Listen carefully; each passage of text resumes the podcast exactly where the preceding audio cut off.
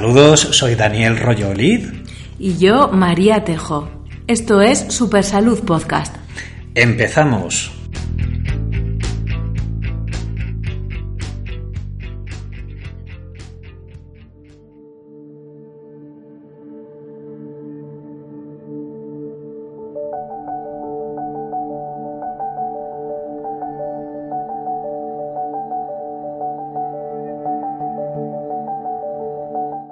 Hola a todos los seguidores de Super Salud. Hoy vamos a compartir un rato de, charla con Rosana Mainar Sancho. Ella es médico, eh, se autodefine como una apasionada de, la geriatría y a mí me gusta definirla por lo poco que la he conocido, pero he tenido el gusto de, estar como eh, oyente en una de sus charlas me gusta definirla como una buscadora de soluciones, porque a lo largo de su práctica médica a eso se ha dedicado, a, tratar con sus pacientes y, procurar pues con ellos trabajar de forma muy cercana y ver cómo, cómo tratar sus dolencias, siempre un punto más allá, ¿no? Siempre mirando cómo, cómo hacer para eh, estar con esa gente, acompañarla y buscar soluciones óptimas que a lo mejor no siempre están por el camino de lo estrictamente convencional o, de, del ordinario. Mm, con ella vamos a adentrarnos un poco en el concepto que quizá a muchos os suene ya de la medicina integrativa o, la medicina funcional. Eh, vamos a preguntarle a Rosana ¿Cómo te has iniciado en la práctica de la medicina integrativa y qué supone para ti este concepto con el que algunos estamos familiarizados y otros no tanto? Bueno, pues buenos días María y buenos días a todos los que nos están escuchando. Eh, lo primero todo agradeceros ¿no? vuestro interés y el haber conectado conmigo porque yo creo que, los temas que tratáis son temas muy interesantes.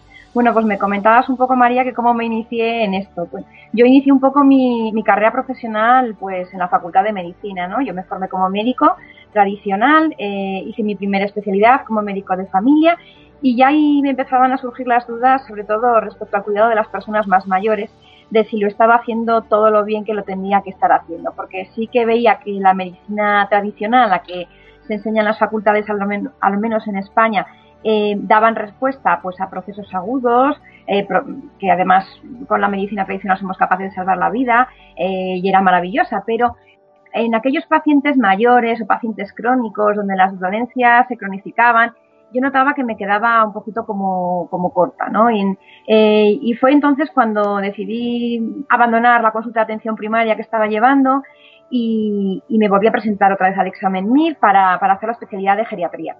Y haciendo la especialidad de geriatría mm, me enamoré también de la especialidad pues porque trataba a la persona, a la persona mayor como un ser humano integral, ¿no? Eh, los geriatras si algo hacemos es valorar a través de la valoración geriátrica integral a la persona mayor como un ser humano integral a nivel físico, mental, eh, social, funcional, espiritual. Y, la verdad es que es una especialidad bellísima. Pero aun con todo, eh, también tiene sus, sus, puntos de inflexión y sus trabas, ¿no? Y en este punto, y mientras yo me estaba formando como médico geriatra, ya había tenido contactos a través de la Facultad de Medicina, en, me formé en Zaragoza, y después con pacientes a los que traté en atención primaria, con el mundo de la medicina homeopática. Y, la verdad es que me, llamó profundamente la atención. Y, fue en ese punto, cuando me estaba formando como geriatra, cuando me, empecé a formar como, médico eh, homeópata. Durante dos años realicé un máster que entonces se realizaba en, el Colegio Oficial de Médicos de Madrid. Y, además fue para mí la experiencia mágica porque tuve la suerte de que en, ese punto de mi, de mi formación eh, estaba esperando a mi, a mi hijo y, yo empecé a enfermar, empecé a enfermar con infecciones de orina de repetición y fue uno de mis profesores de, del máster, que además era médico tradicional y, médico también que se formó después en medicina homeopática, quien me curó. Entonces, si ya tenía alguna duda de que la medicina homeopática mm, podía no ser cierta, aquello me lo quitó por completo.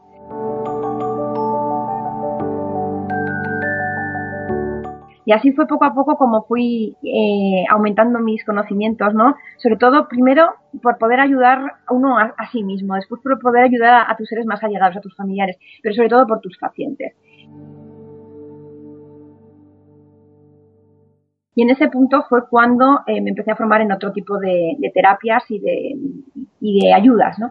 digámoslo así. Entonces, eh, al poquito de estar formándome como homeópata, empecé a interesarme por las técnicas cuerpo-mente, empecé a interesarme por la medicina ortomolecular y fue cuando ya descubrí que todo aquello que yo buscaba eh, era la medicina del hoy y la hora, de la medicina integrativa. Que la verdad es que eh, me encanta deciros a través de esta, de esta onda que la medicina integrativa es la medicina del, del presente y del futuro, porque integra lo mejor de la medicina tradicional y de las mal llamadas medicinas complementarias y que tienen la suerte, por ejemplo, en Estados Unidos, los compañeros que se forman allí, eh, de poder formarse en todas estas terapias maravillosas. Y así fue un poco como me empecé a interesar por, por todo este maravilloso mundo de la medicina integrativa.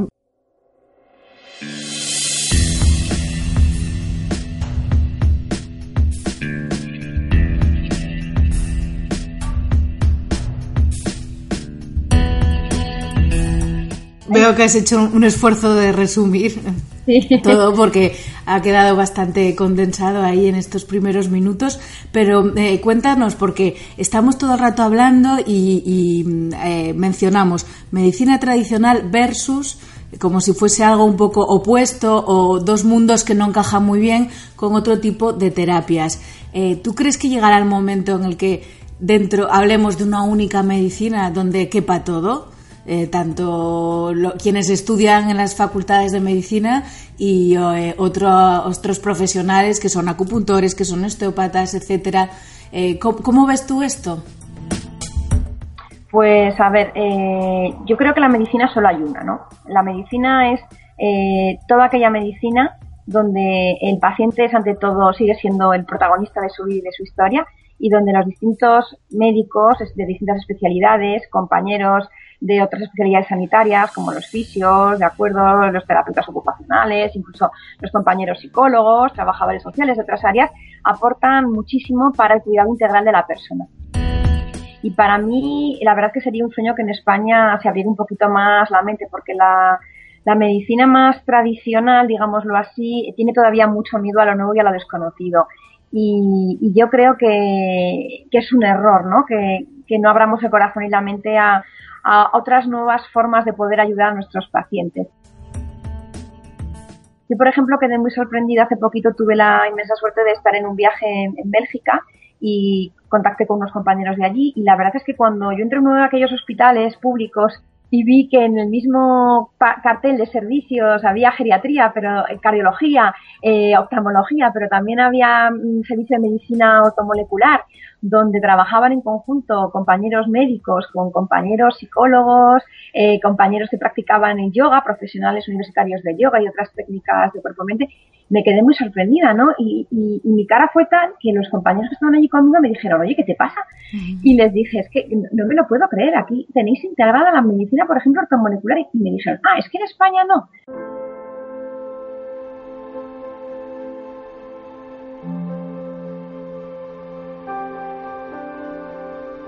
Entonces, cuando yo les contaba ¿no? el, retraso que llevamos, siendo que además España ha sido siempre uno de, las, de los países donde mejor medicina hemos tenido para los pacientes a nivel mundial, se quedaron alucinados, ¿no? Y, yo igual, yo me vine muy tocada de, aquel viaje por, ese motivo. Entonces, yo espero que, en un futuro si, el Estado lo permite y abre un poquito también los compañeros profesionales de corazón y la mente, podamos trabajar todos unidos, ¿no? Y de hecho ya hay grupos de trabajo muy buenos y sociedades potentes al respecto. Pero va a costar, entiendo que va a costar porque las cosas no se cambian de un día para otro y pero bueno yo creo que también la necesidad de los pacientes y de los profesionales que somos un poquito inquietos como, como yo eh, harán que poco a poco se vaya ahorrando el cambio yo espero que así sea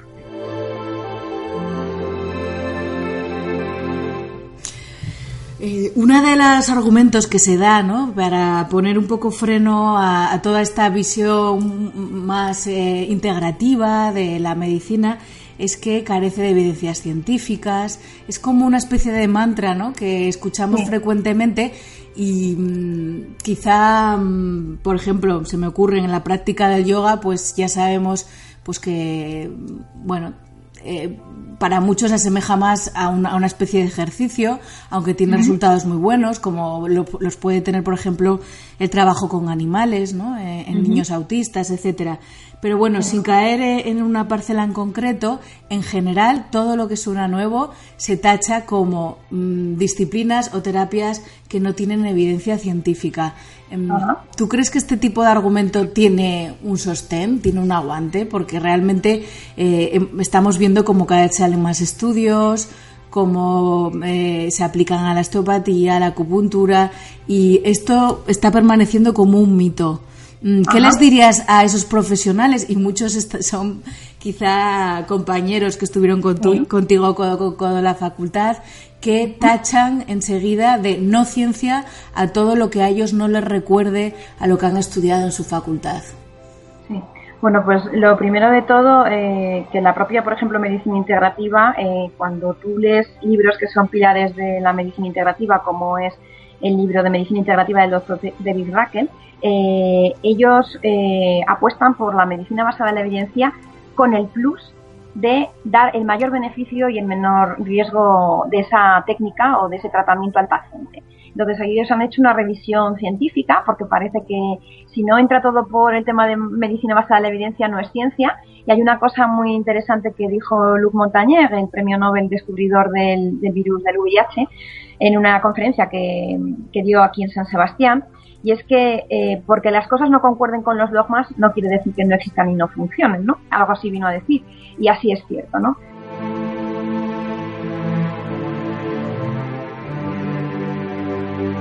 Yo creo que, que da mucho miedo salir del campo de confort, ¿no? Que muchos profesionales hemos tenido durante mucho tiempo. Yo durante un tiempo fui pues una acérrima defensora de la medicina más tradicional, me hablaban de homeopatía y yo recuerdo que me reía y decía, pero ¿cómo puede funcionar esto? ¿no? ¿Cómo me pueden contar estas historias y cómo los pacientes se lo pueden creer? Los famosos granitos de azúcar, ¿no?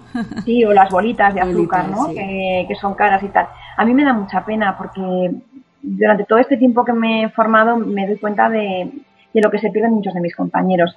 Y, sobre todo lo, mejor de todo y que me ha dado la experiencia es también ver que muchos de mis compañeros, que igual que yo en su momento negaron la evidencia de lo que parece no tan evidente, con el tiempo y con otras circunstancias se han tenido que, probar, digámoslo así, o se han acercado a nosotros, a los que somos un poco más raros ¿no? para ellos, eh, a este tipo de, de, tratamientos y cuando hemos podido solucionarles el problema ha sido cuando han dicho, oye, enséñame, ¿no?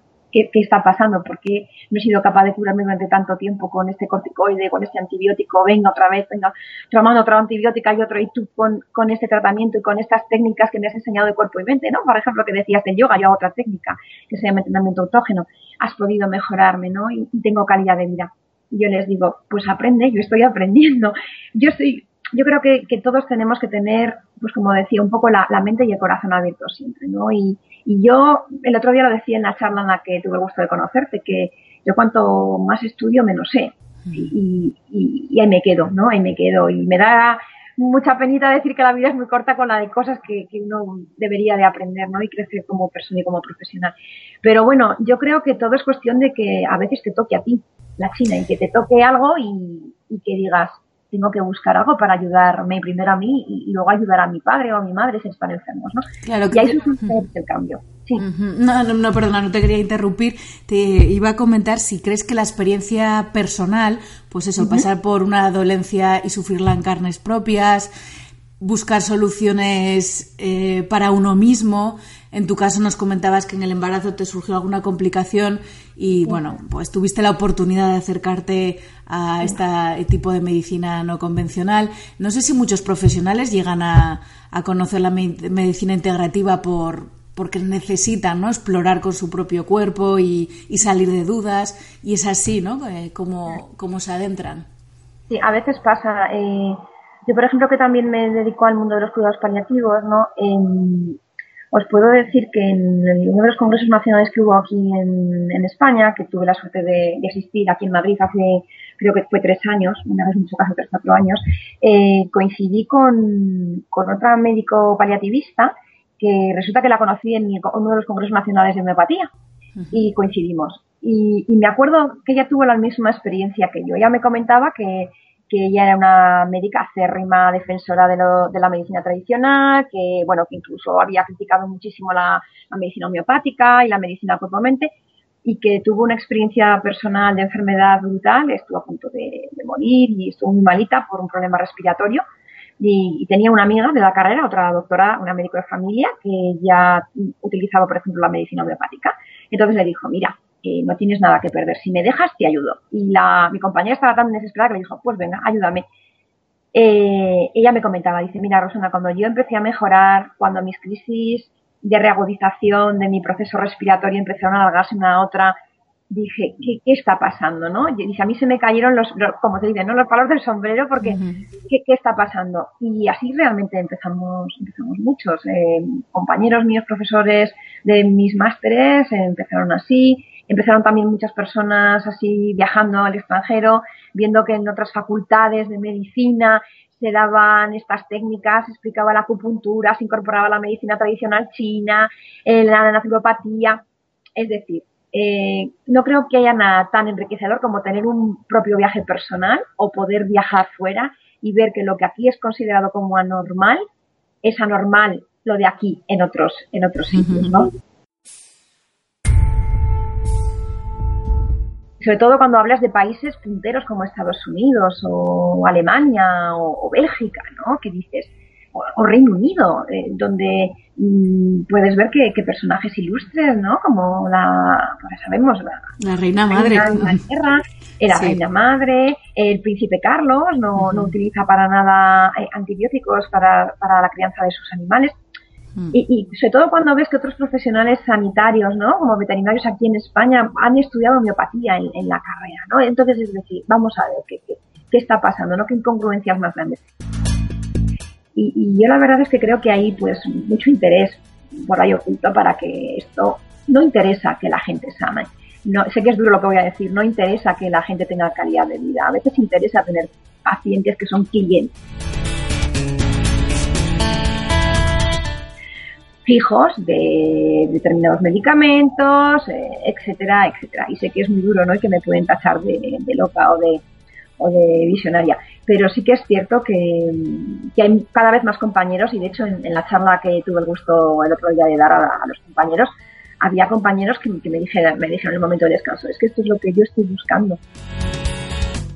hace tiempo, o, una ayuda plus para mis pacientes y sobre todo para mí y para la gente que yo quiero, ¿no? Entonces, eso te, llega, ¿no? te llega. Y bueno, es lo que Sí, bueno, no te sientas eh, un bicho raro porque no eres la primera que comparte con nosotros pues esta red clientelar, ¿no? Que a veces eh, se da, ¿no? En el consumo de medicamentos, lo vemos en chicas muy jóvenes, ¿no? Que empiezan a medicarse muy temprano. Hablo de chicas por, porque siempre los problemas hormonales, ¿no?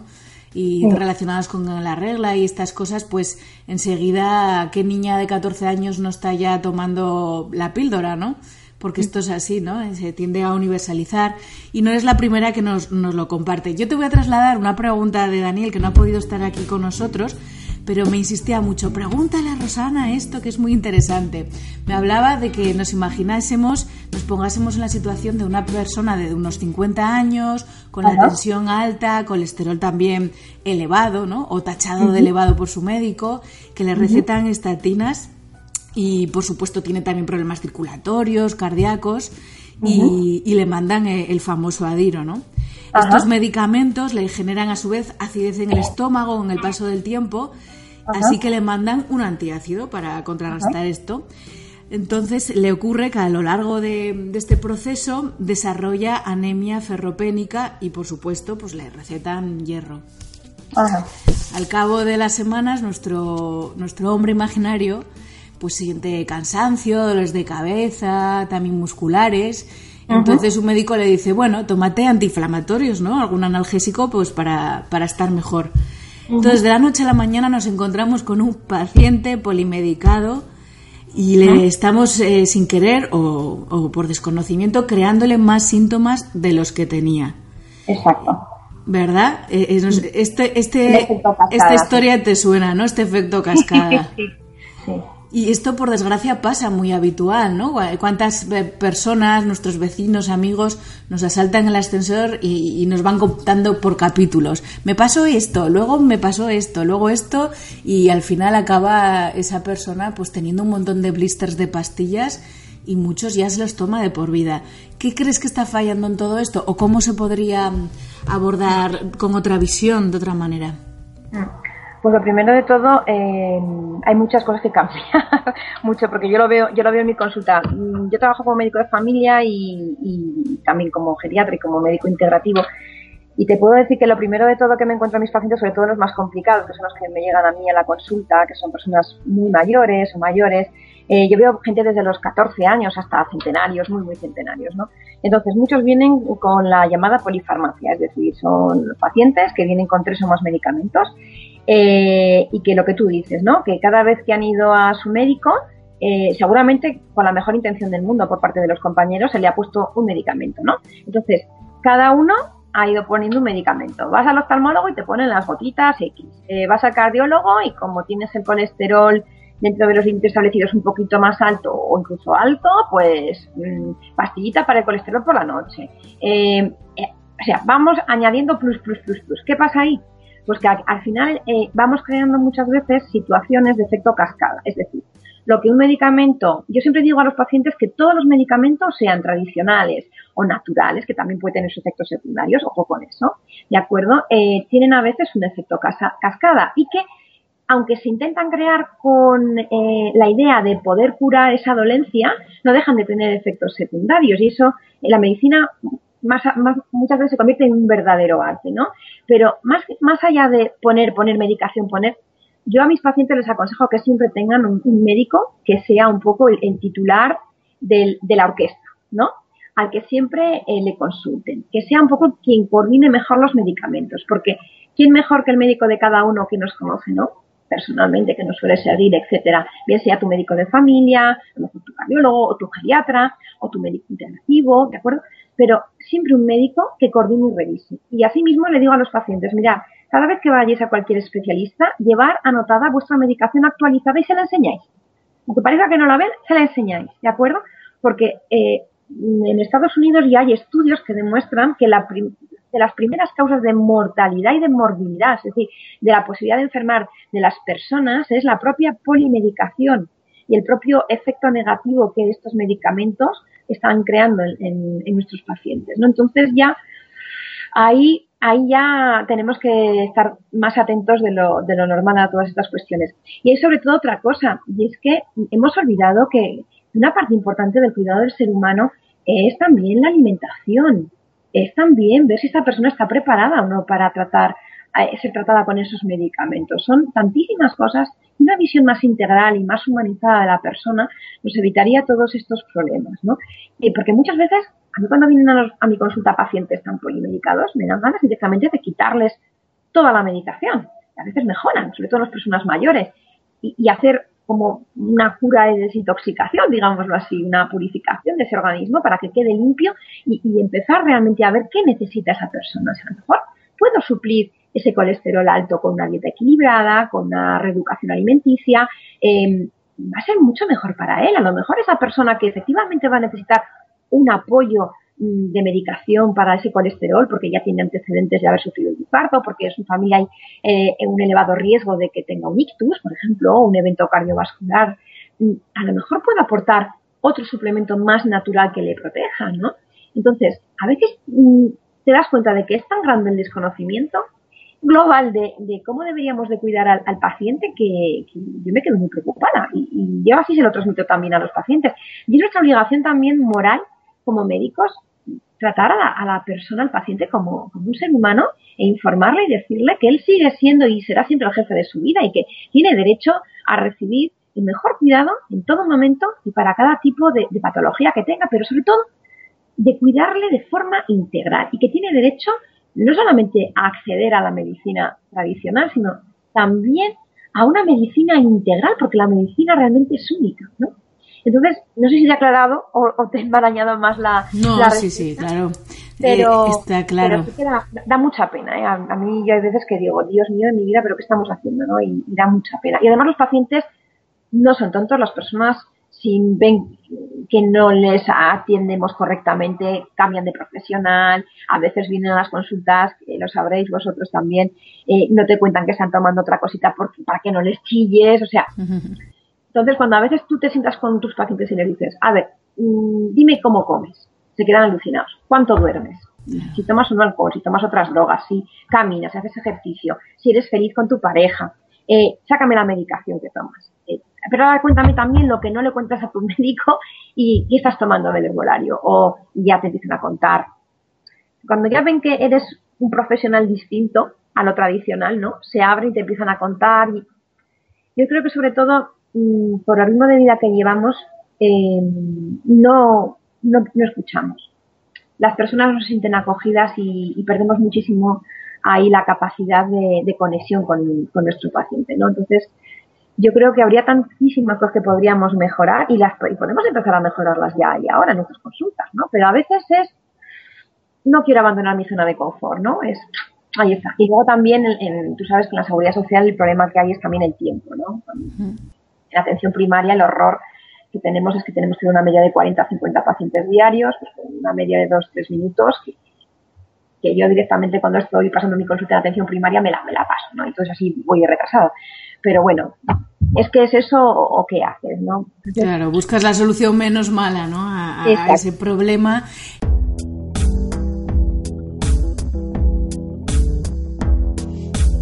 Eh, mencionabas antes la alimentación y bueno, es que el tema de la alimentación se ha convertido, ¿no? Mucha gente lo ve como, ¡buah! Ya está mi médico, ya está mi, mi terapeuta dándome aquí eh, la matraca con la alimentación. Pero sin embargo, muchos expertos apuntan que la revolución de la medicina viene por ahí y que cuando seamos conscientes de cómo puede mejorar nuestra calidad de vida con pequeños hábitos, pero lo que ocurre quizá, no sé si lo comparte Rosana, es que comer es algo tan cotidiano, tan de todos los días, que no nos llegamos a creer que eso nos pueda estar matando o nos pueda estar forjando una super salud, ¿no? Qué difícil es entender este concepto los más antiguos de los médicos, ¿no? Decían que somos lo que comemos y, es verdad. Y también cómo lo comemos. Eh, por desgracia, con, en el mundo tan tóxico en el que vivimos, ¿no? A veces ya no sabemos si el tomate que compramos es natural, si de dónde procede, si llevará pesticidas, ¿no? Entonces, yo siempre intento a mis pacientes decirles que yo no soy una médico que pone, como entendían los pacientes clásicamente, a dieta a las personas. Yo intento dar eh, pinceladas de lo que sería una alimentación sana y saludable. Intento adaptarla a las necesidades tanto económicas de la persona, su manejo del día a día, ¿no? Eh, eh, adaptarles adaptarles la alimentación saludable a, cómo son ellos, a cómo lo pueden conseguir en casa.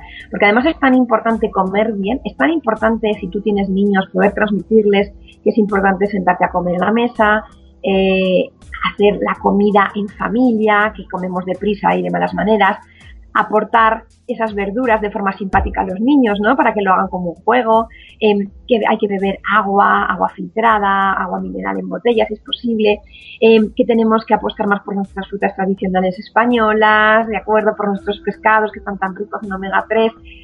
Es tan importante la, la nutrición. Si la gente realmente supiera lo importante que es, Mira, muchas veces ah, tengo algún paciente que es súper curioso, diabéticos o con colesterol muy alto y tal, que dice, bueno, como ya me tomo la pastilla, ya puedo comer lo que me dé la gana. Y les digo, ¿cómo?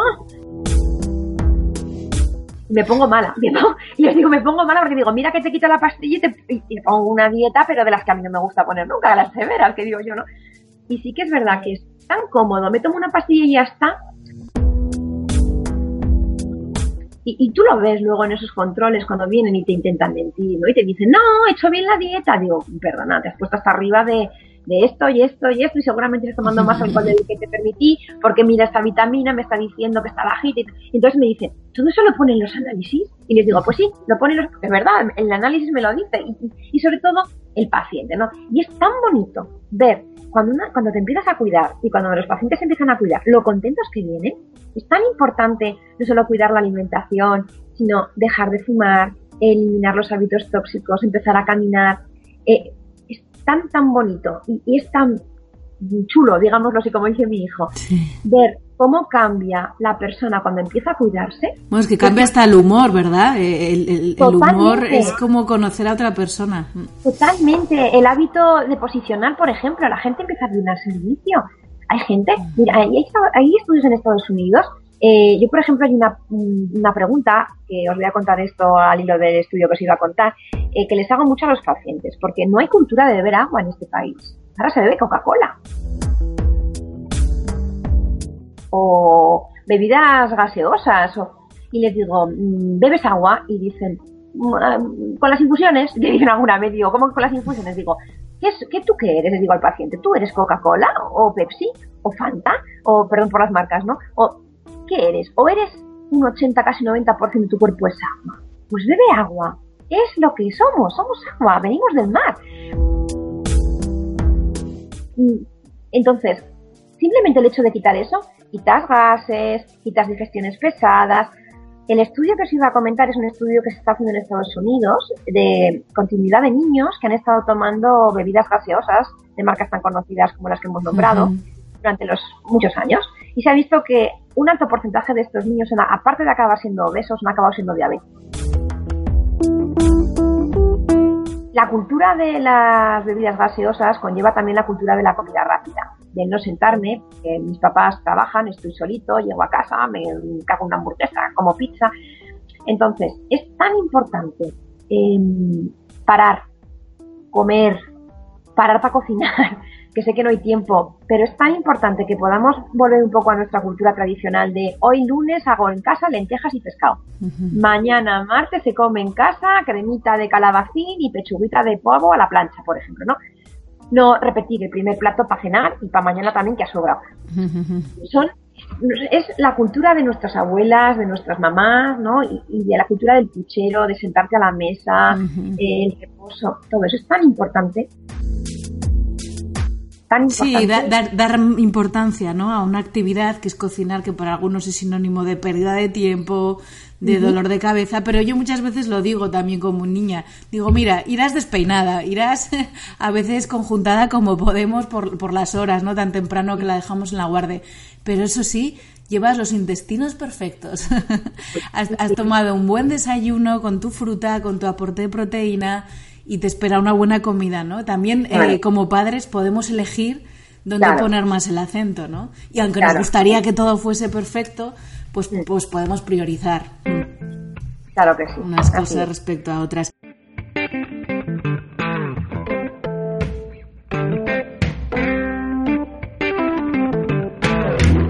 Y hablando de, esta alimentación un poco deficitaria ¿no? que tenemos por el ritmo de vida, porque también nos creemos a veces muy modernos por abrir bolsitas de plástico y empezar a comer lo que hay ahí dentro, que lleva muchos, eh, muchas semanas envasado, todo esto que, nos venden también ¿no? como una imagen de modernidad, de progreso, etcétera. Em, yo no sé si, si precisamente este estilo de vida está propiciando nuestra curiosidad o la curiosidad de sanitarios como tú por el mundo de la suplementación, porque nos estamos dando cuenta que los alimentos no son tan, tan potentes a nivel de minerales y vitaminas que lo eran antaño y encima pues a veces los combinamos mal, eh, llegan a nuestras despensas de una forma no muy óptima. Entonces, eh, ¿qué lugar ocupa la suplementación? En, nuestra sociedad y cómo crees que la medicina eh, puede beneficiarse de la suplementación. ¿Para qué sirve en una palabra? Porque mucha gente no tiene ni idea de por qué eh, ahora todo el mundo mm, toma omega 3 y, para qué voy a tomar yo omega 3 si ya me tomo mi pescado. Claro.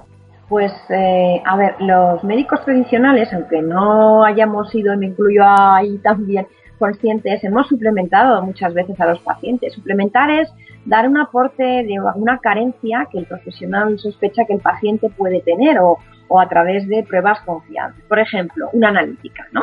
Eh, yo cuando pido las analíticas, un perfil ampliado que les digo yo a mis pacientes o un perfil geriátrico, eh, hay aparte de ver si el paciente tiene una anemia, si tiene alteración en la inmunidad, ver cómo está el azúcar, cómo funciona su riñón, el colesterol, los triglicéridos, proteínas, etcétera, pido vitaminas y pido minerales entonces me encuentro con que mm, te puedo decir que el 98% de mis pacientes, y esos estudios están ya más que demostrados, tienen un déficit de vitamina D, por ejemplo. Eh, hay falta de hierro, por ejemplo. Hay falta de vitamina B12, de ácido fólico, por ejemplo. Y todo es, cada vez estás más alucinada de encontrar una analítica perfectamente normal, ¿no? Y, cosas que no pedimos de forma rutinaria, pues ya. Pero es que el ritmo de estilo de vida que todo el mundo está llevando, el estrés que, tenemos mantenido, el estrés de forma puntual es bueno, pero no es mantenido, se te carga el tubo digestivo, se te carga la inmunidad, estás más proclive a enfermar, etcétera. Y luego los pacientes te lo cuentan, dicen, es que estoy muy cansado, es que llevo un ritmo de trabajo agotador y luego ves esas analíticas de esos pacientes y ves que tienen esos déficits tan brutales, los propios médicos tradicionales están obligados a suplementar ¿no? cuando vemos estos déficits y esas carencias. Ahora, ¿cómo suplementar? Es otra historia. Eh, yo siempre aconsejo, cuando doy las charlas, y sobre todo a los compañeros que me preguntan a veces, ¿no? Eh, que suplementen de forma lo más natural posible. Porque cuando tú, por ejemplo, das una vitamina D lo más natural, lo más parecida a la que tú producirías en tu riñoncito o en tu intestino, tu cuerpo la va a asimilar más lento, pero la va a mantener mucho más tiempo. Y, por ejemplo, cuando hay un paciente que, ves que come mal, que tiene los triglicéridos altos, tal, que además dice, mira, yo soy antipastillas, ¿por qué no probamos con, a lo mejor ese, ese pescado que él no es capaz de comer porque no, no, no sabe o, no le gusta de pequeño, tal, ¿por qué no utilizamos un suplemento que tenga omega 3, ¿no? Que, es el que estaría en nuestros pescados tradicionales, pues en nuestro salmón, o en nuestras pequeñas sardinas, en nuestra truza, ¿no? ¿Por qué no, suplementarlo? Es decir, em, el arte de suplementación es algo que hemos venido haciendo los médicos desde antaño, eh, pero que tenemos ahora el plus de tener preparados, eh, comercializados de buena calidad, libre de em, tóxicos, eh, de glucosas, de lactosas, tantísimas alergias, ¿no? Y que, es todo un mundo maravilloso para poder regular, dando un plus de alimentación, esa suplementación. Pues historias como desde desajustes hormonales que tú comentabas, eh, chicas que vienen que no les viene la regla, em, pacientes que tienen alterado el tubo digestivo de tal manera que aunque coman todo les cae mal. Em, hay tantas posibilidades y, de forma tan natural y, además continuando con los estudios, hace poco me quedé aterrorizada, hablé con una compañera ginecóloga que también se maneja en el mundo de la medicina integrativa y me comentaba que en una reunión que tuvo en Estados Unidos con otros colegas, habían hecho un estudio de, cáncer de mama en mujer joven y, habían visto en esos estudios, eh, echando la vista atrás, que muchas de esas mujeres habían tenido que tomar suplementos de hierro y que muchas habían tomado suplementos de hierro tradicional, los que entraban por receta, digámoslo así. ¿no? Y, encontraban que en las biopsias de esas mamas, muchas de esas mamas tenían depósitos de hierro. Entonces, yo ya me llega un punto en el que te preguntas como profesional, lo que yo le estoy dando a mi paciente, a lo mejor con receta tradicional, eh, ¿es beneficioso? ¿A la larga voy a producir más daño?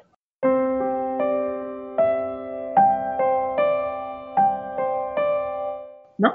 Entonces, yo siempre voy a, si puedo transmitir a mi paciente y si él se lo puede permitir, que se suplemente de forma más natural, siempre bajo, bajo la atenta prescripción, por supuesto, del profesional médico. Y, y, siempre yendo a profesionales que estén acreditados y que estén avalados científicamente, porque ya sabemos también que hay mucho Illuminati por ahí, que llamo yo. Y, ojo, y ojo que, que, que, ojo a dónde vamos y que dónde, dónde gastamos también nuestro dinero, ¿eh? Que,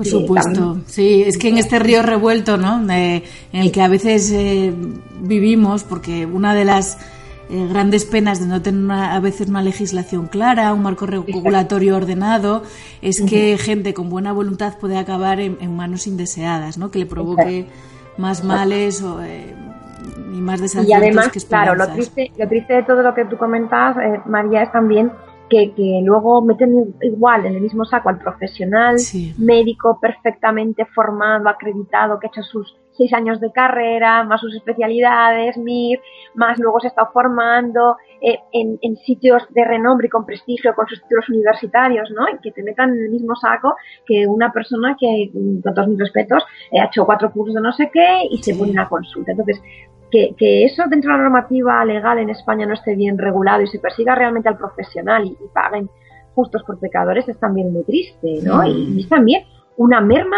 de, poder dotar al paciente de, de, una calidad de atención.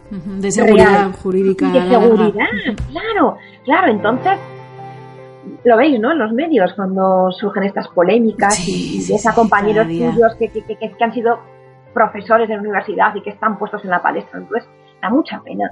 claro, porque al final caemos en el mundo de los tópicos de los, las, cuatro retazos de crítica hechos con brocha gorda y cuando uno viaja, como tú has comentado, y se da una vuelta por Reino Unido, por Alemania, ve que allí en los hospitales públicos eh, todo está perfectamente pensado, la gente está a gusto con los tratamientos que recibe, nada es verde o blanco, sino que cada somos de colores, ¿no? Y hay sanitarios que cumplen su función y todos están contentos, en resumen. Exacto, exacto. así es, así es.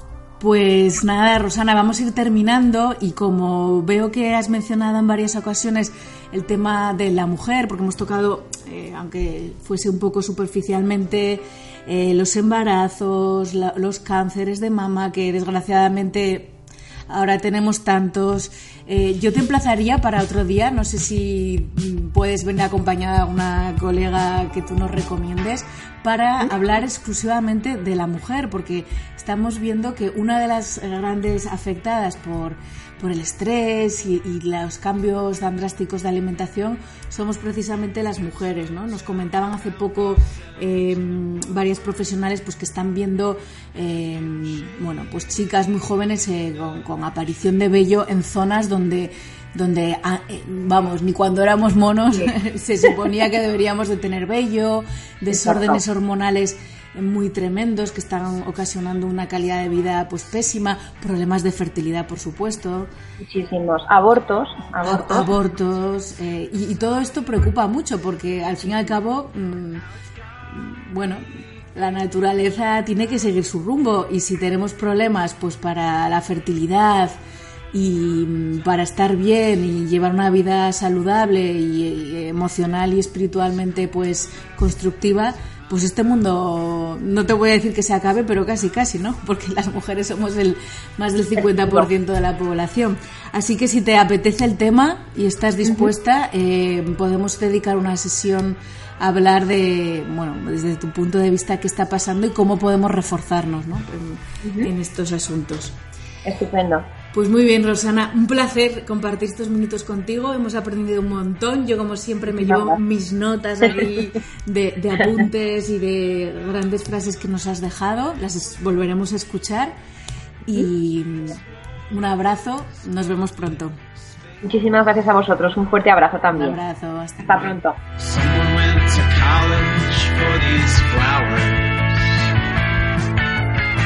Síguenos en nuestra página web www.osteopatiaolid.com, en Facebook, Twitter e iVoox, buscando Supersalud. Nos oímos en el próximo podcast.